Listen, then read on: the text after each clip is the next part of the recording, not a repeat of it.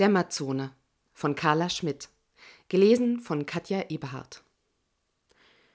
Ich liege, Hände hinter dem Kopf verschränkt, in meinem Sessel und betrachte die wenigstens sechs oder sieben Monate alten Proteinspritzer an der Decke über mir. Die Sonification ist wegen der harten Strahlung auf den jammernden Gesang des Unterriesen rechts von uns, wegen des Profits auf das gleichmäßig wummernde Gold unter uns und wegen potenzieller Landestellen auf die Darstellung von Fließbewegungen und Oberflächenstrukturen eingestellt. Ich mag es, wenn die Brücke vom Knacken, Knurren und Wispern des Weltraums aus allen Nähten platzt. Ohne Ton kommt emotional einfach nichts rüber. Die Spritze an der Decke wische ich nicht weg, weil sie mich an die Zeit erinnern, als ich allein geflogen bin, Vorschriften mir egal waren und ich noch zugleich essen und manövrieren konnte, ohne mir sinnlose Nörgeleien anhören zu müssen. Die Flecken sehen aus wie zwei schlachsige Aliens in Raumanzügen. Reines Wunschdenken. Es gibt keine Aliens da draußen. Nur uns. Leiser. Die KI reagiert sofort und regelt die zuckenden, wobbelnden Klänge auf kaum 60 Dezibel runter. Roche steht hinter mir, unter jedem Arm ein Helm. Er legt sie vorsichtig auf die Konsole. Dynamische Prozesse werden für menschliche Wahrnehmung durch Klang weitaus besser repräsentiert als durch visuelle Reize, sage ich betont sachlich. Es ist aber gefährlich, wenn die Lautstärke. Ja, ja, ja. Mann, entspann dich doch mal. Ich seufze. Roche ist einfach noch sehr jung und sehr pflichtbewusst. Das ändert sich mit der Zeit von ganz allein. Was meinst du? Sollen wir runtergehen? Frage ich versöhnlicher. Nur so zum Spaß? Natürlich könnten wir alle erforderlichen Daten auch von hier aus sammeln. Die Smoot hängt weniger als 6000 Meter über einem annähernd runden Brocken, der irgendwo zwischen verdammt großer Asteroid und fast schon Zwergplanet rangieren dürfte. Wir haben ihn gemäß dem Unterriesen, um den er kreist, und dem Hauptelement, aus dem er besteht, Acrux 79 getauft. Das Ding ist so schwer, dass es sogar eine Atmosphäre hat. Wir folgen seiner Dämmerzone in die Richtung, die wir entsprechend der Drehachse Süden nennen. Wir brauchen eine möglichst massive Stelle, wo die Arme des Kriechers im porösen Kalkschaum nicht einsacken und stecken bleiben. Jorge grinst. Na schön, wenn du unbedingt willst, gehen wir runter.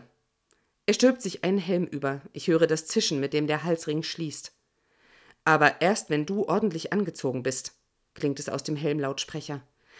Sein Sichtschirm ist auf Verspiegelung gestellt. Wenn ich ihn anschaue, sehe ich mich selbst. Jorge setzt sich in den zweiten Pilotensitz, seine Hände hängen in der Luft, bereit für ein paar einfache Steuergesten, die die Smooth nach unten bringen werden. Er wartet, dass ich mich bereit mache. Doch plötzlich habe ich Zweifel. Ist da so ein merkwürdiges Gefühl, das mir sagt, es wäre besser. Ja, was eigentlich? Worum geht's hier denn? Unter uns hängt ein gigantischer interstellarer Goldnugget, der so dicht um seine Sonne kreist, dass ihn noch niemand entdeckt hat. Aber ist das überhaupt glaubwürdig? Bei der Resonanz, die das Ding erzeugt? Warum ist er noch nicht geclaimed worden? Warum gehört sowas keinem? Worauf wartest du? fragt Roche und lässt die Hände sinken. Vielleicht liegt es an dem unregelmäßigen Flüstern, das ich hinter den Space Sounds zu hören meine, an dem Gefühl, dass es etwas Unnatürliches hat. Kein Wunschdenken diesmal, nur irrationale Angst. Vielleicht, weil das, was vor uns liegt, so groß ist, dass es unser Leben für immer verändern wird. Es ist einfach unheimlich. Hast du das hier eigentlich schon der Korpo gemeldet? Jorge lächelt. Was denkst du denn? Vertragsgemäß dreimal versiegelt und draufgespuckt. Natürlich. Jorge wirft mir einen Seitenblick zu, er scheint mein Unbehagen zu bemerken. Frau Sommer Sanctus II, du willst doch nicht etwa einen ganzen Planetoiden verheimlichen und dir in die eigene Tasche stecken? Sein Grinsen ist so unsicher, dass ich mir sicher bin, er meint die Frage ernst. Natürlich will ich das nicht. Das wäre absurd. In ein paar Monaten werden die ersten Fabriken hier auftauchen und mit dem Abbau beginnen. Und dann kriegen wir unsere verdiente Provision, mehr als wir jemals wieder ausgeben können. Tatsächlich, wir haben das große losgezogen. Jorge deutet auf einen flüssigen Goldsee, der sich rechts von uns am hellen Horizont entlang zieht. Siehst du den? sagt er ehrfürchtig. Der See dürfte die Größe einer Millionenstadt haben. Ja. Die Oberflächentemperatur auf der Tagseite beträgt um die 1200 Grad Celsius und auf der Nachtseite herrschen Minusgrade. Die großen Temperaturschwankungen haben tiefe Risse und schwarze, aufgeschäumte Formationen hervorgebracht, wie bei einem Marshmallow, den man zu lange über dem Feuer dreht. Man müsste das Gold nur abpumpen. Und aufhalten könnte man sich in der Dämmerzone, in mobilen Domes oder am Südpol, wo nur alle Jubeljahre mal ein Sonnenstrahl hinfällt. Die Provisionen können wir vergessen. Der Gedanke kommt ebenso klar wie plötzlich, und ich bin mir absolut sicher, dass ich recht habe. Wieso? Jorge, hier tauchen bald nicht nur die Fabriken auf, sondern auch Kriegsschiffe, andere Korpokratien, die Akrok 79 für sich beanspruchen wollen. Es gibt auf jeden Fall Ärger. Unsinn. Die Corpo-Codes wurden noch nie geknackt. Und was wäre denn die Alternative? Willst du hier hocken bleiben wie die Henne auf dem goldenen Ei? Oder einfach abhauen, so tun, als gäbe es hier gar nichts? Gut, wie machen wir das also am besten? sage ich mehr zu mir selbst. Wir lassen erst mal ein paar Sonden raus, dann geht das schon mal schneller. Ordentliches Kartografieren gehört schließlich auch zum Job. Ich zwinkere Roche zu, auch wenn das kaum helfen wird, ihn von meiner Idee zu überzeugen. Und falls wir Gebiete finden, in denen das Zeug halbwegs lose rumliegt, nehmen wir, was wir tragen können, und dann nichts wie weg. Roch ist schockiert. Als Labelflüchtlinge? Für den Rest unseres Lebens? Er hat recht. Und er hat nicht recht. Wahrscheinlich liegt hier sowieso kein Gold in handlichen Brocken herum. Es wird ja Tag für Tag wieder eingeschmolzen. Ach, ich weiß auch nicht. Gehen wir halt erstmal runter. Ich greife nach meinem Helm. Keinen Ton hat die KI von sich gegeben. Keine blinkende Anzeige hat uns gewarnt. Kein Energieschirm hat den Angriff aufgehalten. Kein automatisches Abwehrfeuer wurde initiiert. Ich meine, die Smooth ist nur ein kleiner Erkunder, aber trotzdem, völlig blind und wehrlos sind wir ja nun nicht. Was immer uns getroffen hat, war unsichtbar, unhörbar. Die müssen eine Wahnsinns-Wave-Maschine haben, wenn die sich dem Hintergrund so perfekt anpassen können. Jorge schaut mich fragend an. Er sitzt neben mir im Cockpit des Kriechers, lächelt. Es gefällt mir nicht, wie das gezackte Metall aus seiner Schläfe ragt, wie sein Auge, halb aus der Höhle gedrückt, mich aus einem seltsamen Winkel anstarrt. Ich kriege jedes Mal einen Schrecken, wenn ich ihn so sehe. Na, die uns die Hülle weggefetzt haben, erkläre ich. Materialermüdung war das jedenfalls nicht. Jorge grunzt abfällig. Ich bin ganz froh, dass er wenigstens nicht spricht. Es reicht schon, dass er von Zeit zu Zeit einfach so auftaucht. Jorge, etwas hat uns angegriffen, etwas Intelligentes. Genau. Was also, wenn wir viel mehr entdeckt haben als einen Brocken Gold? Was, wenn wir hier draußen endlich anderes Leben gefunden hätten? Oder besser, es uns ich weiß, Wunschdenken. Aber in dem Fall wäre es nebensächlich, dass Jorge dabei draufgegangen ist und ich es wahrscheinlich auch nicht mehr lange mache. Das wäre es doch wert, oder? Und anders lässt sich das sowieso gar nicht erklären, sage ich müde. Ich würde gerne nach hinten gehen, die Liege ausklappen, ein bisschen schlafen. Die KI und der Kriecher finden auch ohne mich eine Möglichkeit, in der Dämmerzone zu bleiben, relativ nah an der Nachtseite, wo die Temperaturen uns nicht großartig schaden. Der Kriecher hat die Arme eingefahren und zieht eine Staubfahne hinter sich her, während er dicht über einem weiten Plateau dahinrauscht. Was für ein verdammtes Glück, dass es hier eine Atmosphäre gibt, auf der er gleiten kann. Langsamer unterwegs zu sein wäre unangenehm, mit solch einer potenten Sonne im Nacken. Die nächsten paar hundert Kilometer muss ich mir darüber jedoch keine Gedanken machen, und ich würde wirklich gerne schlafen. Nur kann ich eben nicht. Wenn ich die Augen schließe, erlebe ich alles noch einmal, bekomme es nicht aus dem Kopf, vergesse nicht, wie ich nach meinem Helm greife, immer noch zögerlich. Ich vergesse nicht das Rütteln, Rattern, Quietschen beim Eintritt in die Atmosphäre. Und wie über mir plötzlich alles rot und dunkel ist und das Gefühl, mein Gesicht steht in Flammen. Das ist keine Hitze, sondern Kälte, die so brennt. Ich vergesse nicht, wie ich nicht atmen kann, wie Roches Kopf neben mir hin und her pendelt, der Helm zerbrochen, das Metall in seinem Kopf, der vorwurfsvolle Blick. Ich vergesse nicht das graue Gewebe, das auf Roches Wange klebt und in den Haaren. Und wie ich gegen den zunehmenden Druck des Sturzes meine Arme nach oben zwinge, mit dem Helm, den ich wunderbarerweise noch immer in den Händen halte, den ich aufsetzen muss, unbedingt, unbedingt. Und es schaffe wie ich vom Sessel rutsche, als die Nase der Smooth sich nach unten richtet, wie ich aufwärts über das Deck krieche. Und über mir keine Proteinspritzer-Aliens mehr, sondern nur noch dunkler und roter Himmel und keine blasse Ahnung, wie weit die Oberfläche noch entfernt ist. Ich verliere das Bewusstsein, komme wieder zu mir, liege flach auf dem Deck, wir fallen noch immer.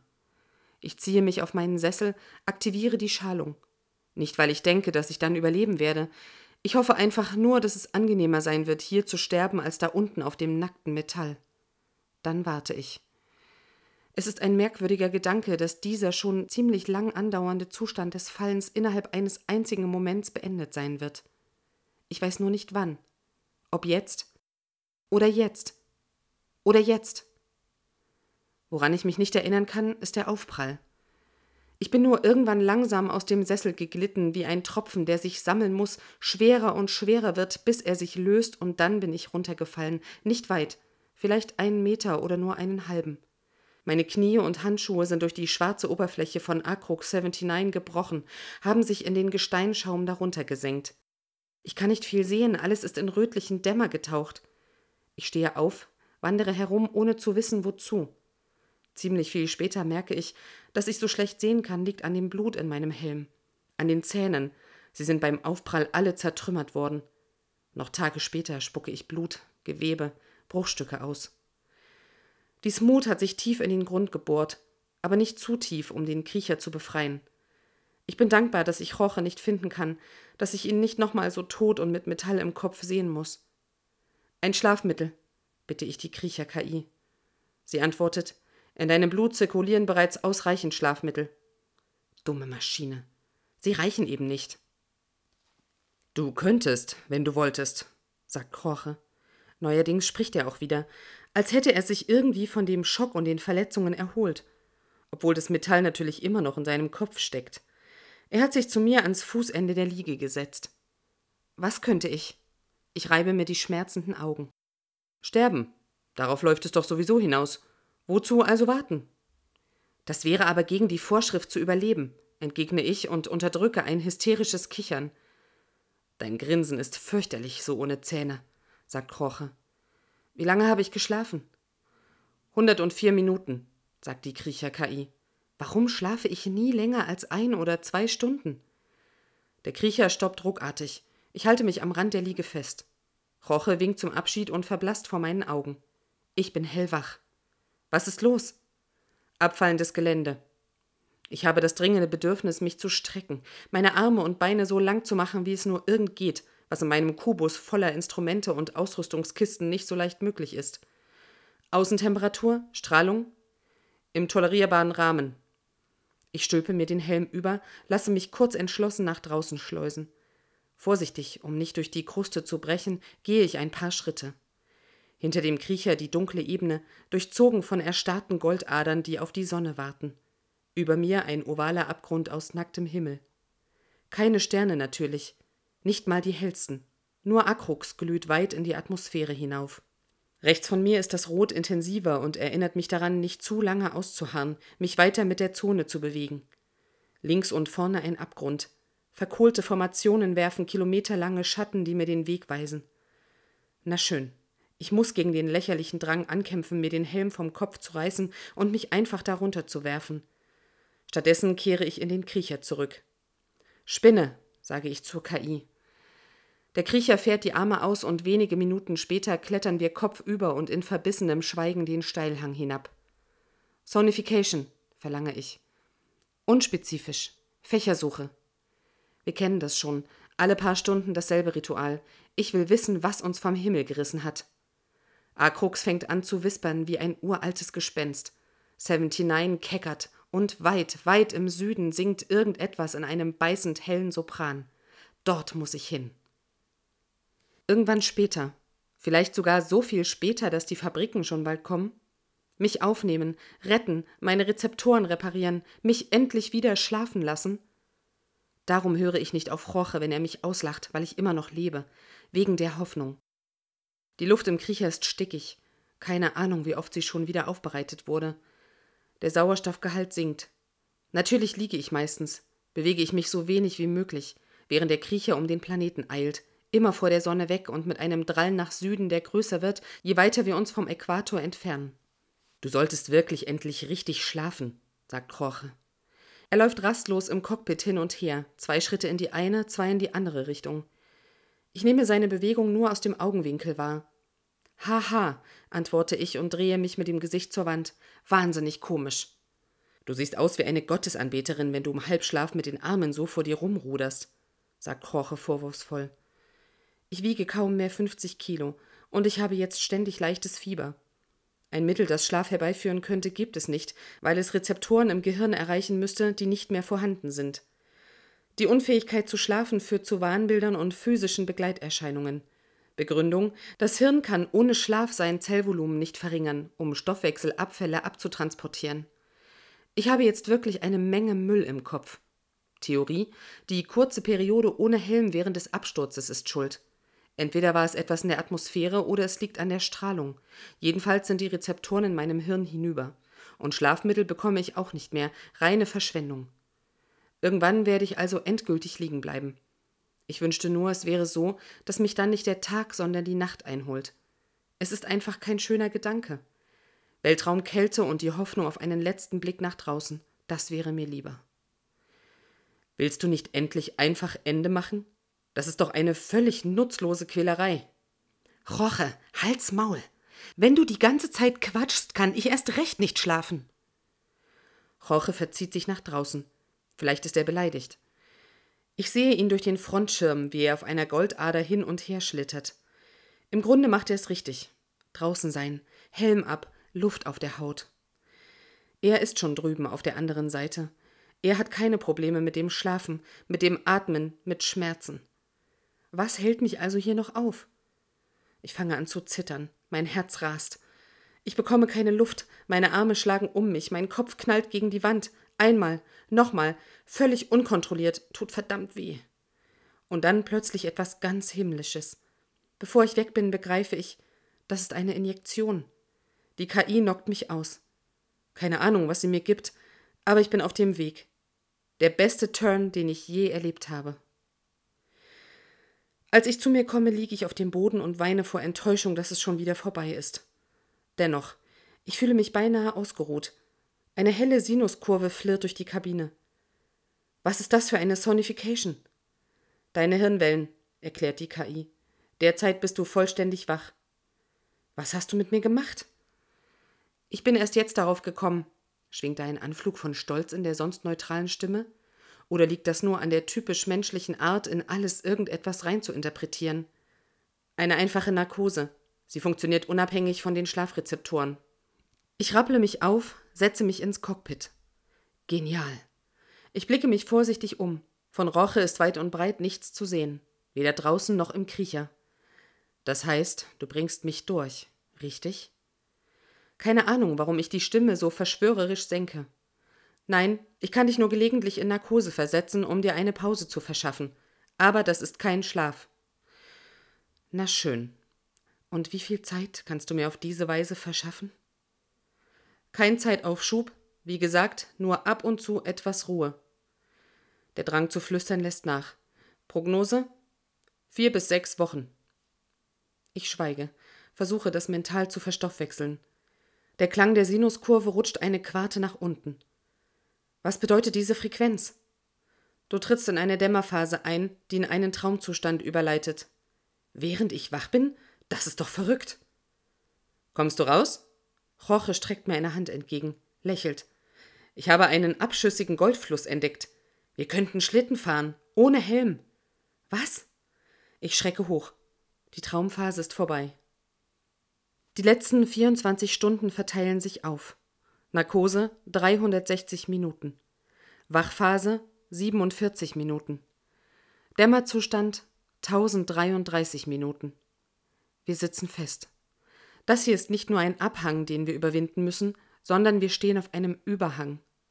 Die KI sagt, sie schafft das nicht allein. Sie ist nur eine KI. Ihr fehlt die Intuition, das Gefühl für den nächsten Schritt, das auch in ausweglosen Situationen einen Weg finden kann. Wir können manuell klettern, wenn wir uns beeilen. Die KI sagt nein. Jorge auch. Du bist ein Zombie, sagt er vorwurfsvoll. Du hast nicht ansatzweise die Vigilanz, um das schaffen zu können. Die KI pflichtet ihm bei. Das Universum als Ganzes ist perfekt ausbalanciert.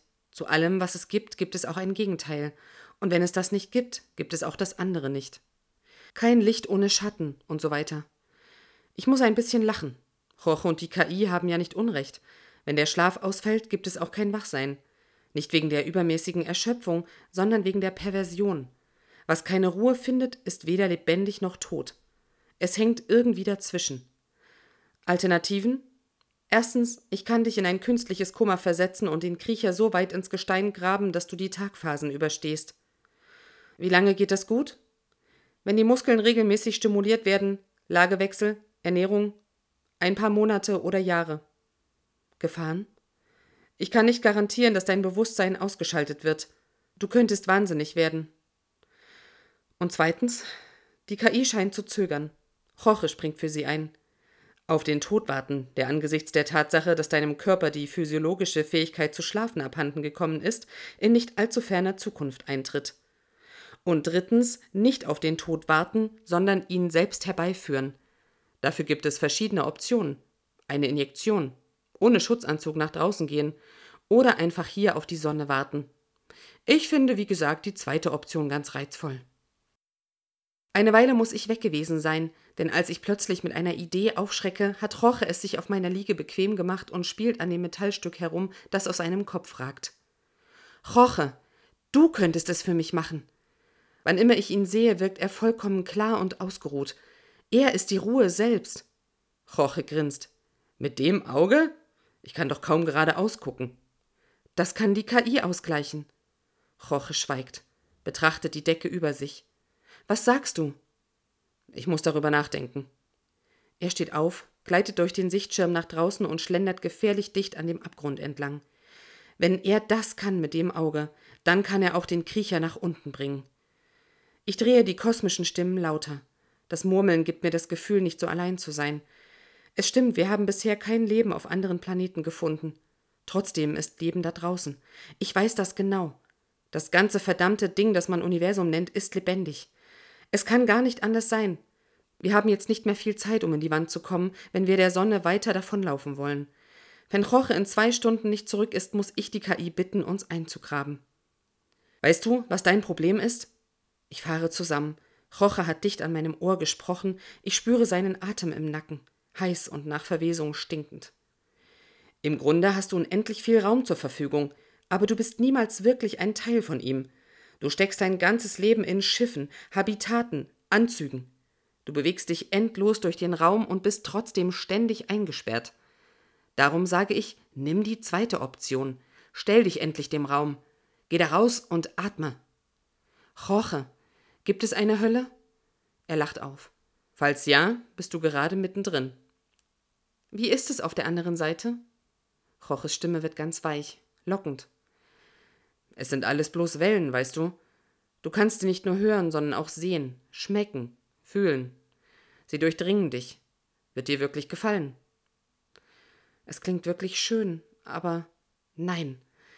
Roche ist ein Produkt meines erschöpften Gehirns. Er ist eine ausschließlich für mich sichtbare Manifestation von Wunschdenken. Fragt sich nur, warum ich ihm dann nicht endlich mal den Splitter aus dem Kopf entferne und seine aus den Fugen geratenen Gesichtsproportionen gerade rücke. Das sagst du nur, um es mir leichter zu machen. Stimmt. Bitte, Roche, tu's für mich. Wenn es schief geht, stürzen wir eben ab und dann hast du deinen Willen. Eigentlich könnten wir auch einfach über den Rand marschieren. Wenn du einen Absturz von mehreren Kilometern Höhe überlebst, sollte das hier doch ein Klack sein, oder? Machst du es? Jorge lächelt und schüttelt den Kopf, bevor er aufreizend langsam in die Wände hinein diffundiert. Na schön, du Arsch, dann schaffe ich es eben allein, knurre ich. Ich taste mich vorwärts mit dem ersten Bein, dem zweiten, kippe den Kriecher in die Wand. Ich bin hellwach, hochkonzentriert. Ja, ich weiß, der Zeitverlust und die Tagzone ist bedrohlich nahe. Es ist heißer geworden, brütend, dumpf, fiebrig, aber noch nicht lebensgefährlich. Und ich habe wieder festen Grund unter mir. Es geht weiter, Stunde um Stunde um Stunde. Jorge ist bisher nicht wieder aufgetaucht. Jorge kann mich mal. Der Kriecher ist voller Lärm, intensiv, dröhnend, bohrend, und ich vertreibe mir die Zeit damit, alle möglichen Muster da reinzuhören, mir Stimmen auszudenken, die zu mir sprechen. Ob ich schlafe oder träume oder nicht, ist mir mittlerweile egal.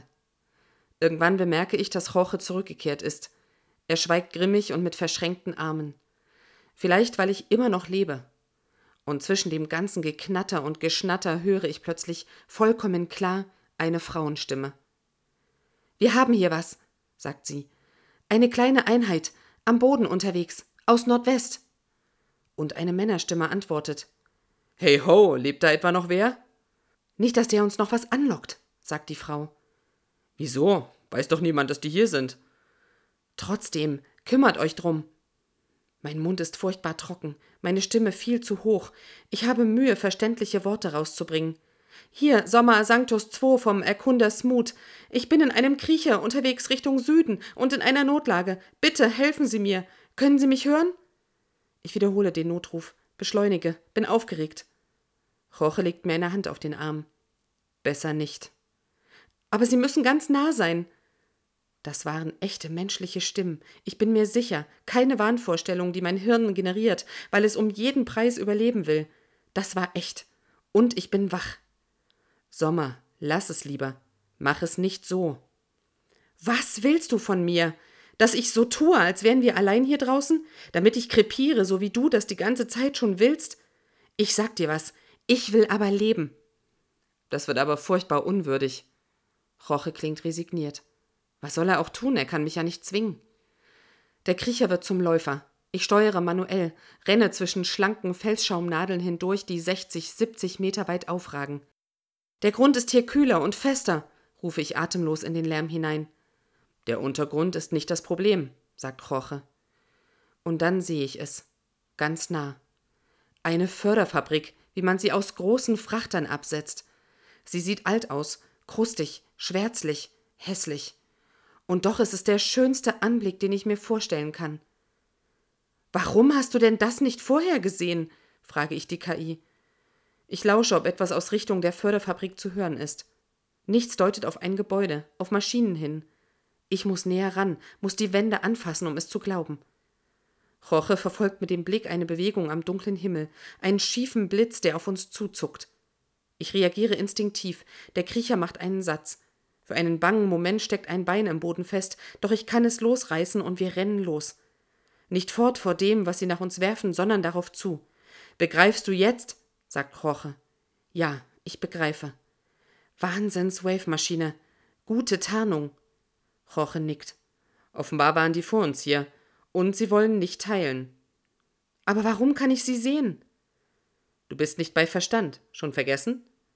Was immer es für ein Waffentyp ist, den sie benutzen, das Geschoss schlägt hinter uns ein. Ich lasse den Kriecher weiterrennen, schneller und schneller. Roche schaut auf seine Hände. Er wirkt bedrückt, so kenne ich ihn gar nicht. Hätte ich die Nachricht an die Korpo nicht abgesetzt, hätten sie sie nicht abfangen können, hätten sie uns nicht entdeckt, hätten sie uns nicht die Hülle weggeschossen, wären wir nicht abgestürzt, hättest du deine Rezeptoren noch, wären. Plötzlich erfasst mich ein Anflug von Zärtlichkeit für Jorge. Er war wirklich noch sehr jung. Schade um ihn. Ich habe noch nie versucht, ihn in diesem Zustand zu berühren. Jetzt tue ich es. Nehme seine Hand, drücke sie kurz. Du konntest es ja nicht wissen. Das nächste Geschoss schlägt ein, verfehlt uns um wenige Meter. Meine Güte, haben die denn hier keine Energiewaffen? Keine Zielerfassung? Nichts, womit sie mich auch in vollem Galopp treffen könnten? Auf der Außenhülle der Fabrik wird ein Logo erkennbar. Ein ineinander verschlungenes schwarz-weißes Zeichen mit zwei Punkten. Habe ich noch nie vorher gesehen. Vielleicht gehört es zu einer vergessenen Kooperation, vielleicht zu irgendwelchen Piraten. Macht keinen Unterschied. Ich könnte versuchen, eine Nachricht abzusetzen, ohne Siegel, könnte sie verraten. Dann hätten sie einen Krieg hier in ein paar Monaten. Oder ich erledige die Sache einfach selbst, so Zahn um Zahn, auch wenn ich keinen Zahn mehr habe. Ich kann ihnen ein Loch in den Wanst rennen und sie mit meiner Wut zu Asche verbrennen. Das Ende kommt dann ziemlich plötzlich. Zwei der vorderen Arme sacken in den Grund, die hinteren Arme fuchteln nutzlos durch die Luft. Eine Halterung ist gebrochen. Inventarkisten sind ins Rutschen gekommen. Ich bin eingeklemmt und zu schwach, um die Kiste, die auf mir liegt, wegzudrücken. Roche? frage ich leise. Er antwortet nicht. Ob er diesmal endgültig tot ist? Können wir irgendwas tun? Nein, nur warten, sagt die KI. Irgendwann, ein paar Minuten oder Stunden später, geht die Schleuse auf. Zwei schlachsige Figuren treten ein, ragen hoch über mir. Sie sehen aus wie die Proteinfleck-Aliens auf der Brücke der Smoot. Vielleicht sind sie hier auf Akrux 79 aufgewachsen. Die Schwerkraft ist nicht so bedeutend, da kann man schon mal etwas in die Höhe schießen. Ihre Helme sind altmodische Kugeln und es ist dunkel darin, so dass ich keine Gesichter erkennen kann. Sie schauen sich um, entdecken mich. Gestikulieren ein bisschen, während sie sich, für mich unhörbar, über Helmfunk unterhalten, nicken schließlich, wenden sich ab und gehen wieder. Die Schleuse lassen sie offen. Einfach so. Außentür, Innentür, beides sperrangelweit auf. Nicht, dass deshalb gleich die ganze restliche Luft entweicht. Es ist ja eine Atmosphäre dort draußen, wenn auch keine, die ich atmen könnte. Aber es wird weniger hier drin. Ich würde jetzt wirklich auch gerne rausgehen. Ich wette, Jorge wartet dort auf mich. Oder schlafen. Schlafen würde ich noch lieber. Aber es geht einfach nicht. Macht nichts. Nicht mehr lange, dann bin ich dünn und tot genug. Dann komme ich hier raus. Dann komme ich zu euch. Dann lasse ich euch auch nicht mehr schlafen.